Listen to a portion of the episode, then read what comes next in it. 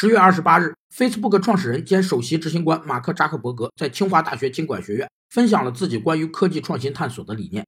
扎克伯格认为，创业者应该专注于自己真正感兴趣的问题，最好这些问题并不是别人感兴趣的问题。这个兴趣就是职业兴趣。职业兴趣是指人们对某种职业活动具有比较稳定而持久的心理倾向，它是一个人研究或从事某种职业活动所表现出来的特殊个性倾向。它使个人对某种职业给予优先注意，并具有向往的情感。兴趣的发展一般会经历有趣、乐趣和志趣三个阶段。对于职业活动，往往从有趣的选择逐渐产生工作乐趣，进而与奋斗目标和工作志向相结合，发展成为志趣，表现出方向性和意志性的特点，使人坚定地追求某种职业，并为之尽心尽力，促使其在职业生活中做出成就。